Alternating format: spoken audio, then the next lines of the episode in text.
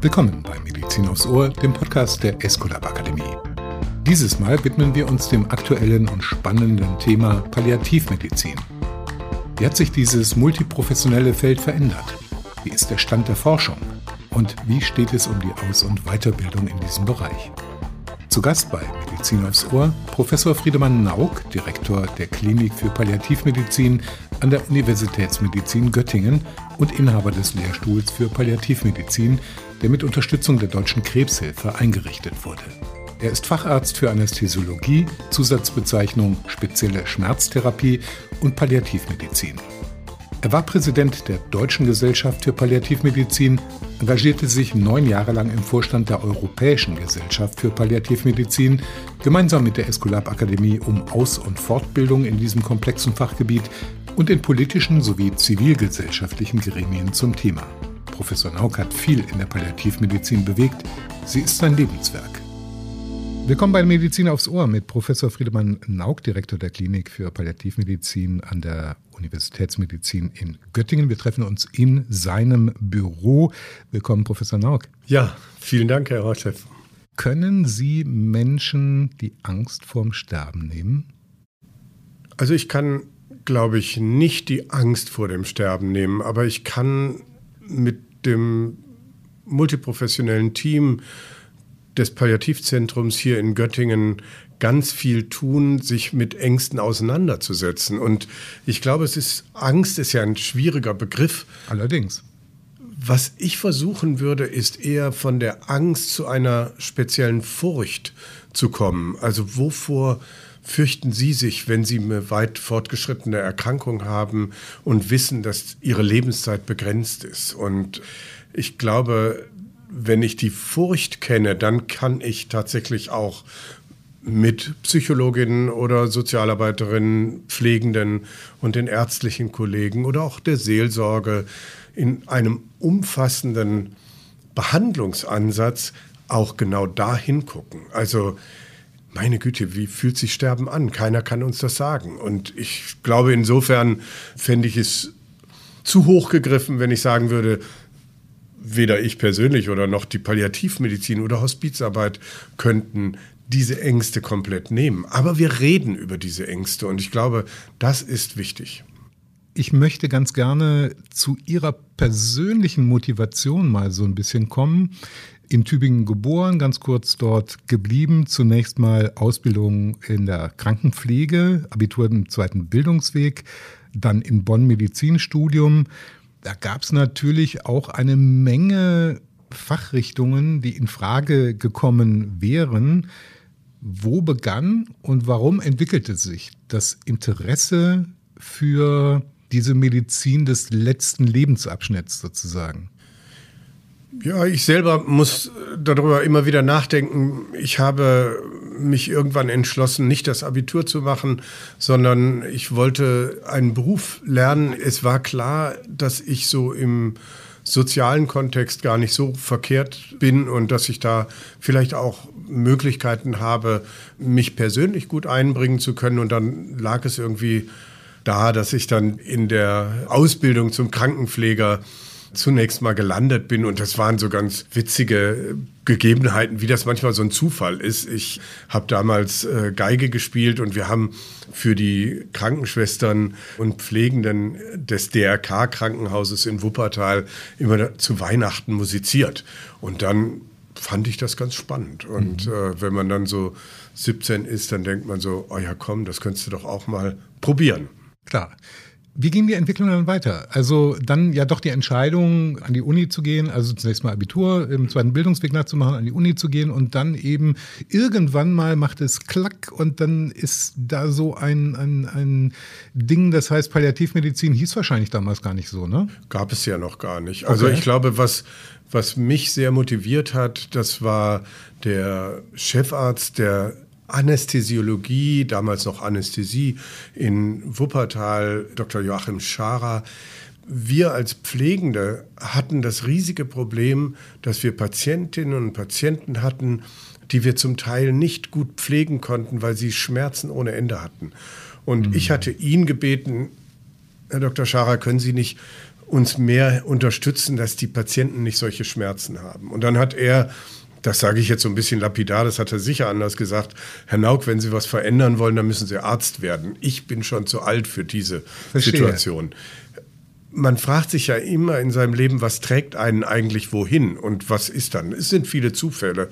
Und äh, insofern habe ich dann tatsächlich nach einigen Jahren in der Krankenpflege das Abitur nachgemacht, immer gearbeitet weiter und äh, bin immer auch im praktischen Kontext geblieben.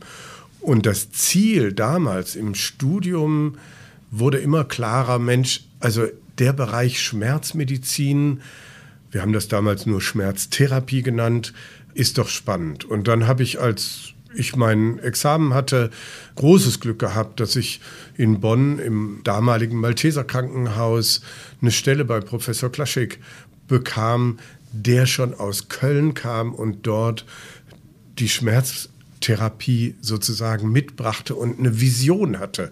Das muss verbessert werden. Und dadurch war ich an einem guten Ort mit total guten Leuten, durfte dann über so ein kleineres EU-Stipendium nach England und war dann in Oxford, in Nottingham und in London bei Cicely Saunders und habe letztendlich, obwohl ich ja eigentlich nur zu einer Verbesserung der Schmerztherapie kommen wollte, gesehen, dass das, was dort in dem hospizlichen Kontext passiert, unglaublich gut für Patientinnen und Patienten ist. Das ist eben nicht nur der Schmerz. Es ist die Luftnot. Es ist die eben von Ihnen angesprochene Angst oder Furcht vor etwas. Wie wird das werden? Es ist die Schlaflosigkeit, die Unruhe. Ganz, ganz viele Symptome. Und ich habe dort sehr gut sehen dürfen und lernen können, dass man nicht als Arzt oder Ärztin alles alleine schafft, sondern dass man Teams braucht. Und das war etwas, was ich, glaube ich, dann auch im Malteser Krankenhaus in langen Jahren in der Intensivmedizin erleben durfte, auch in dann oberärztlicher Funktion, dass man dort auf so einer Intensivstation eigentlich nur dann für die Patientinnen und Patienten und deren auch Angehörige und Zugehörige erfolgreich sein kann, wenn man im Team arbeitet. Und Erfolg in dieser schwierigen Situation ist nicht immer nur Überleben um jeden Preis, sondern eben auch zu gucken, was dürfen, was können und was müssen wir eigentlich tun für den einzelnen Patienten. Und dafür ist viel Wissen notwendig, aber eben auch Empathie und ja, auch das Bauchgefühl was oft von der Pflege sehr gut geäußert wird. Ein spannender Weg, eine spannende Reise, Lebensreise. Dann kam natürlich auch der Beginn der Lehrtätigkeit, mitgenommen mit dem im Päckchen diese angelsächsische Kultur, die Sie gerade ganz kurz gestreift haben. Wie hat sich die Palliativmedizin in Deutschland in ihren vielen Jahren der Lehrtätigkeit, der Forschungstätigkeit, des Tuns verändert? Hat sich da wirklich substanziell sehr, sehr viel geändert? Ja, absolut. Also als wir damals in Bonn, war das die, glaube ich, zweite Palliativstation Deutschlands nach Köln in der Universitätsklinik damals, waren wir in einem kleinen Krankenhaus. Und wenn wir gesagt haben, ja, wir machen Palliativmedizin, haben ganz viele ärztliche Kollegen gesagt, ja, das mache ich auch, mache ich selber brauche keinen quasi, Spezialisten quasi für, nebenbei oder sowas. Das, so. das mache ich immer schon. Also ich betreue auch Menschen und begleite die in der Sterbephase. Und wir wussten natürlich zu dem Zeitpunkt schon, dass es was sehr Besonderes sein kann, aber auch muss, um schwerkranken und sterbenden Menschen genügend Aufmerksamkeit, genügend ja letztendlich auch gute Medizin zu bieten. Das ist ja eines der großen Probleme in der Palliativmedizin. Damals war das so, dass man gesagt hat, Palliativmedizin, ja, das ist so fürs Lebensende. Und das hat sich sehr, sehr verankert in den Köpfen von Kolleginnen und Kollegen, aber auch von Bürgerinnen und Bürgern. Also diese Frage, ab wann Palliativstation, ja, ähm, und wenn Sie Patientinnen fragen, dann sagen die, ja, ich dachte, ich werde hierhin verlegt, weil jetzt ist das Sterben Weil jetzt Schluss ist. Und mhm. plötzlich merken die aber, dass Palliativmedizin viel mehr kann und auch viel früher integriert werden sollte. Wir müssen nicht alles selber machen als Palliativmediziner, aber diese Patienten gemeinschaftlich mit unseren ärztlichen, pflegerischen und anderen Kolleginnen zu sehen und dann auch zu gucken, was ist für diesen Patienten in dieser Situation die richtige Behandlung? Das ist, glaube ich, das, was sich deutlich verändert hat. Die universitäre Palliativmedizin ist etwas, was extrem wichtig ist. Ich bin aus Bonn nicht weggegangen, weil ich da unzufrieden war, sondern weil ich diese Chance, ja, ich sag mal, in Angriff nehmen wollte, zu gucken, kann man das, was wir dort in Bonn gemacht haben, in eine große Universitätsklinik überführen und kann man da ein Stückchen auch zu einer Änderung der Haltung von uns Behandlerinnen und Behandlern, ob ärztlich, pflegerisch oder psychosozial, beitragen. Und ich glaube, wenn Sie fragen, was hat sich geändert, das hat sich an mehreren Stellen geändert, aber wir sind noch lange nicht am Ende. Und wer gute Palliativmedizin machen möchte, wer das in die Bevölkerung zurückbringen möchte, muss, glaube ich, Marathonläufer sein und nicht Sprinter. Also Geduld ist etwas, was uns immer wieder fordert, damit wir nicht denken, das müsste doch morgen schon begriffen sein. Ganz kurze Nach- und Zwischenfrage genau mit der Begrifflichkeit und mehr gemünzt eigentlich auf die Zivilgesellschaft als auf ihren Kolleginnenkreis. Dieses Palliativmedizin-Missverständnis, das Sie angesprochen haben. Mensch, da werde ich hinverfrachtet, so Hospiz zum Sterben. Wie kriegen Sie das von der Straße? Mit dem immer wieder erklären, aber eben auch mit dem Aufruf an die Patientinnen und Patienten, die wir behandeln und deren Angehörige, deren Zugehörige lauter zu sein, was sie dort erleben in der Palliativmedizin. Mhm. Ich glaube, das ist wichtig, dass wir nicht nur akademisch dahin gucken, sondern die Medizin entwickelt sich rasant weiter. Nach wie vor vielleicht eine einzige Zahl. Die Mortalität in Deutschland liegt bei 100 Prozent. Und das auch noch in 30 Jahren.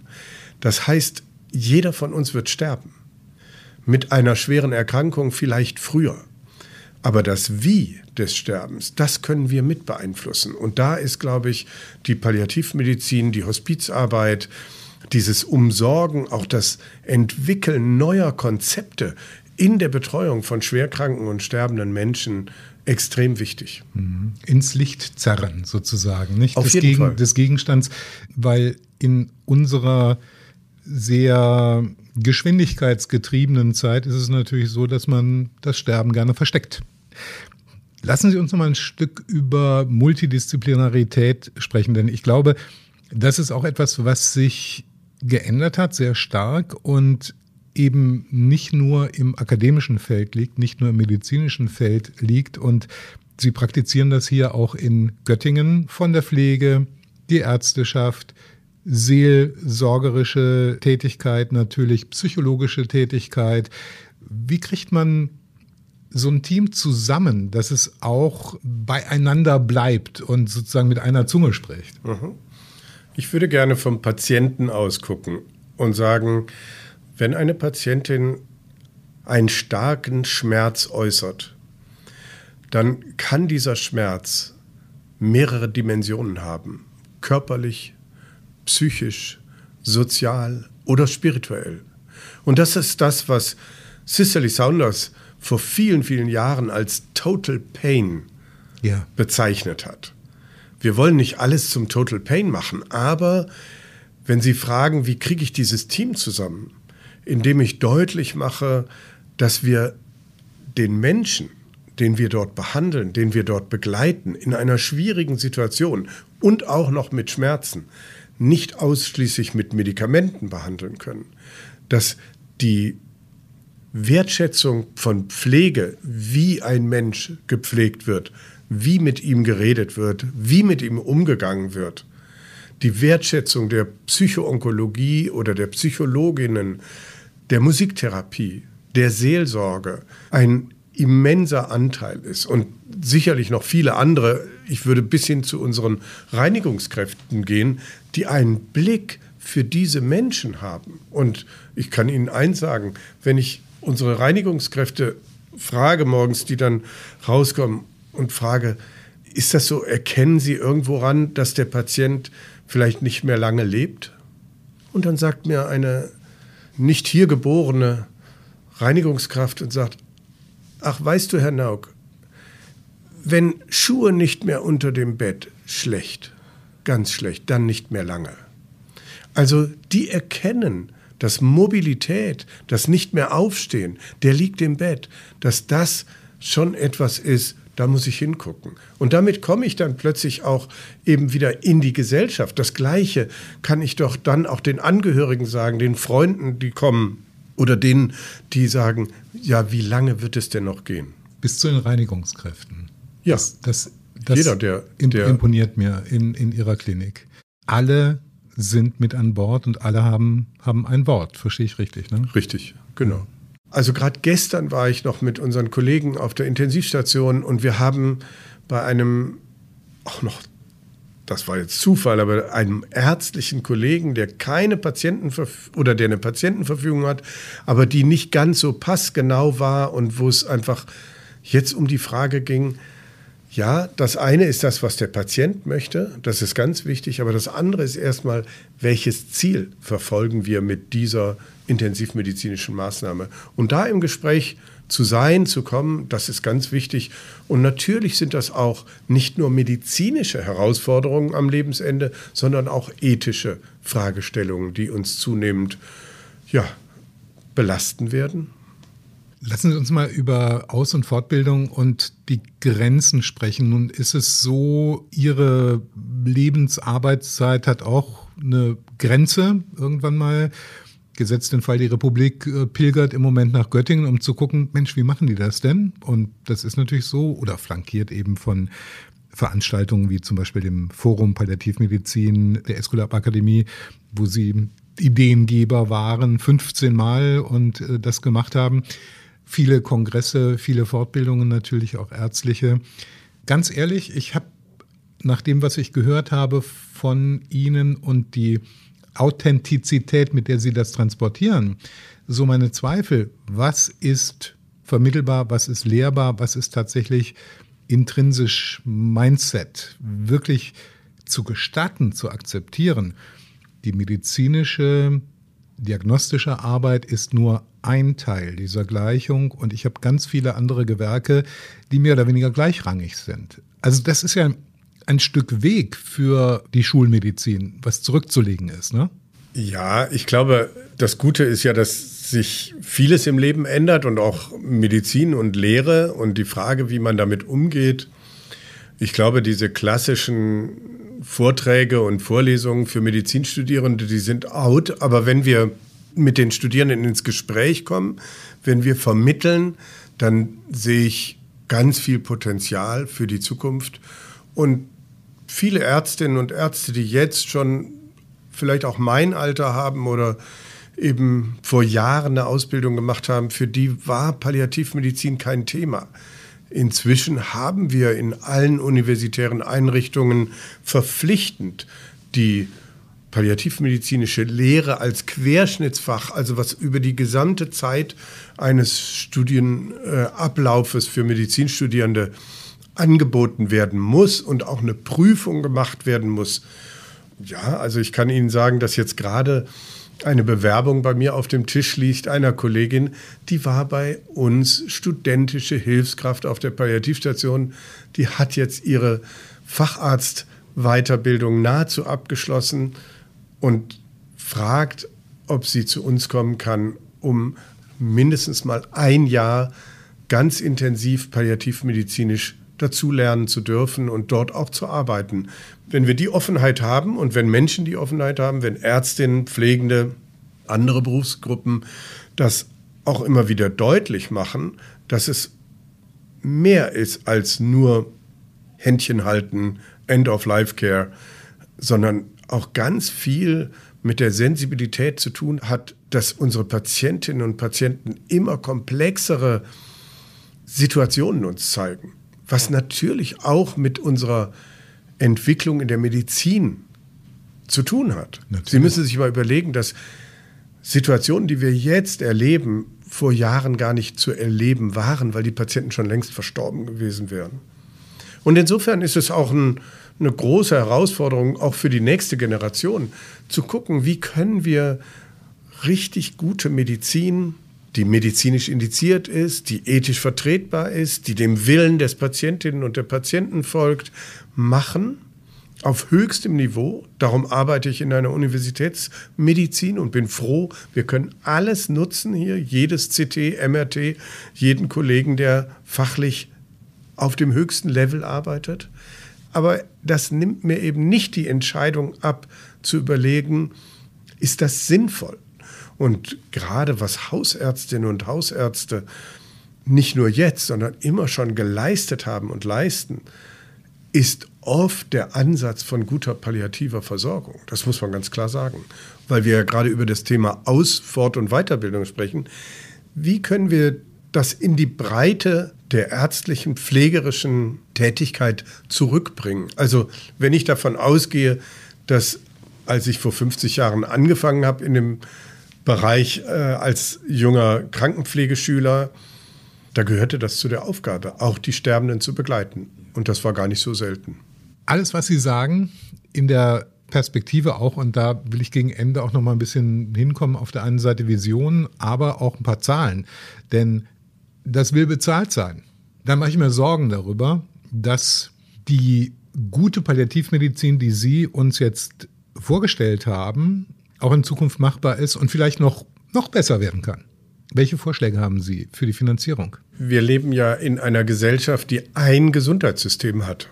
Und letztendlich gucke ich nicht auf einen Chirurgen, der eine teure OP macht oder einen Onkologen, der ein super teures Medikament gibt. Oder Sie haben vielleicht davon gehört, dass ein, eine Erkrankung bei kleinen Kindern, spinale Muskelatrophie, behandelbar, gegebenenfalls behandelbar ist mit einer Injektion rückenmarksnah, die etwa zwei Millionen Euro kostet.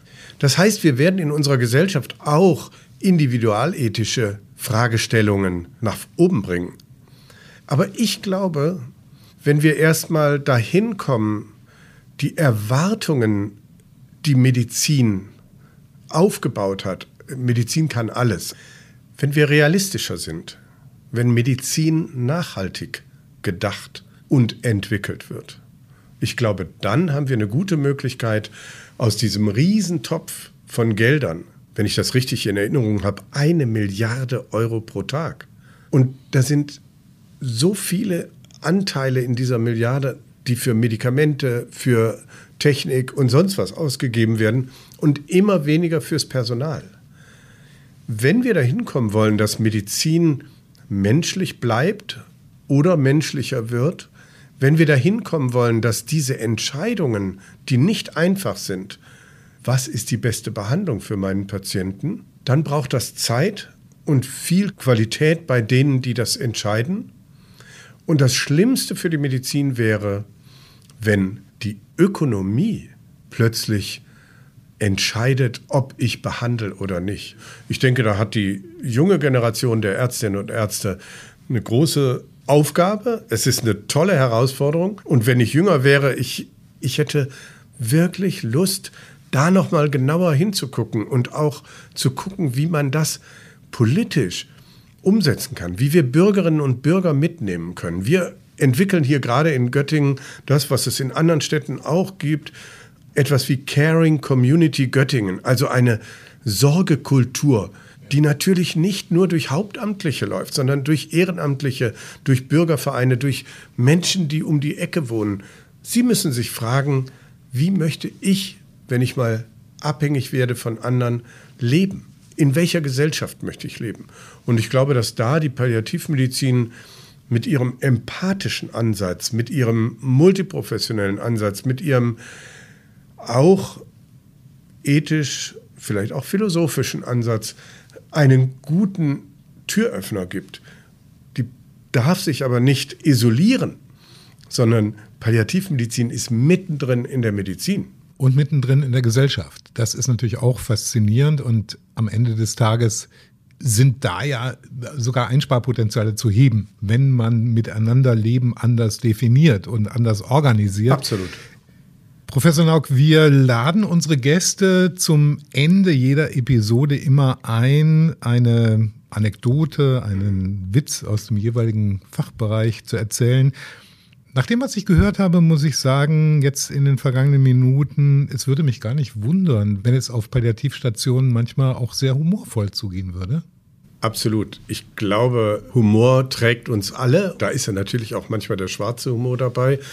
Da muss man immer ein bisschen gucken, hat man gerade viele Gäste und Hospitanten, die das gerade gar nicht mitkriegen, was wir da tun. Ich glaube, das ist wichtig, auch für uns, weil es geht ja auch um die Achtsamkeit. Wie gehen wir mit unseren Ressourcen um? Wie gehen wir im Team miteinander um? Aber eine Anekdote, also es wird ja gerade sehr intensiv in der Gesellschaft über den assistierten Suizid gesprochen. Und das ist ja etwas, wo wir sehr gut hingucken müssen, wie gehen wir damit um. Ich will dieses Fass nicht aufmachen, aber ich möchte von einem Patienten berichten, der zu uns kam, weil er diesen Wunsch nach assistiertem Suizid hatte und auch sich erhofft hatte, dass wir das in der Palliativmedizin hier in Göttingen machen. Ich habe ihm gesagt, wir übernehmen Sie, wir nehmen Sie auf die Station auf und wir gucken mal, was in der nächsten Woche passiert. Aber ich werde diesen assistierten Suizid hier bei uns nicht anbieten. Aber ich werde alles anbieten, dass sie wieder Lebensqualität haben. Und das konnte er sich gar nicht vorstellen, weil er hatte Schmerz ohne Ende. Und wenn ich Ihnen diese Anekdote sage, dann könnte ich ganz viele Patienten sagen, die gesagt haben, ich will so nicht mehr leben. Und dann haben wir das so geändert, indem die Schmerzen zurückgingen. Er ist wieder in die Behandlung gegangen, was eben für viele Patienten eigentlich unmöglich. Wieso? Ich war doch auf Palliativ. Wieso kriege ich jetzt schon wieder Bestrahlung? Wieso kriege ich eine Chemotherapie? Was auch immer. Und er ist so klar für sich mit dem, was da ist, dass er gesagt hat, zu Anfang hatte ich totalen Respekt oder auch mehr als Angst davor, auf die Palliativstation zu kommen.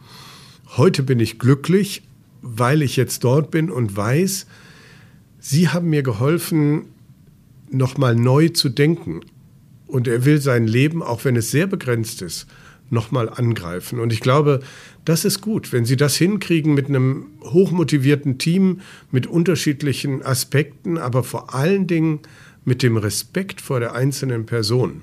Dann ist das keine Einzelanekdote, sondern dann ist das etwas, was wir immer wieder erleben. Und ja, und ein sehr humorvoller Mensch, der uns dann eben auch mit seinen herausfordernden Gesprächen eben auch immer, ja, wir haben auch viel gelacht zusammen und das ist, ist schön. Professor Friedemann Nauk, eindrucksvoll. Ich hoffe, dass wir in Zukunft von Ihnen ein paar Bücher zu lesen bekommen. Und für den Moment bedanke ich mich sehr für das Gespräch. Ich danke Ihnen. Vielen Dank. Das war Medizin aufs Ohr mit Professor Friedemann Nauk, Direktor der Klinik für Palliativmedizin an der Universitätsmedizin Göttingen. Wir können nicht nur Podcast, wir können auch Weiterbildung. Wenn Sie unseren Experten nicht nur zuhören, sondern auch von ihnen lernen wollen, laden wir Sie herzlich ein, sich unser umfangreiches Weiterbildungsangebot unter www.escolab-akademie.de einmal genauer anzusehen. Sicherlich ist hier die passende Fortbildung für Sie dabei. Wir hören uns wieder bei Medizin aufs Ohr. Bis dahin, Ihre Escolab Akademie.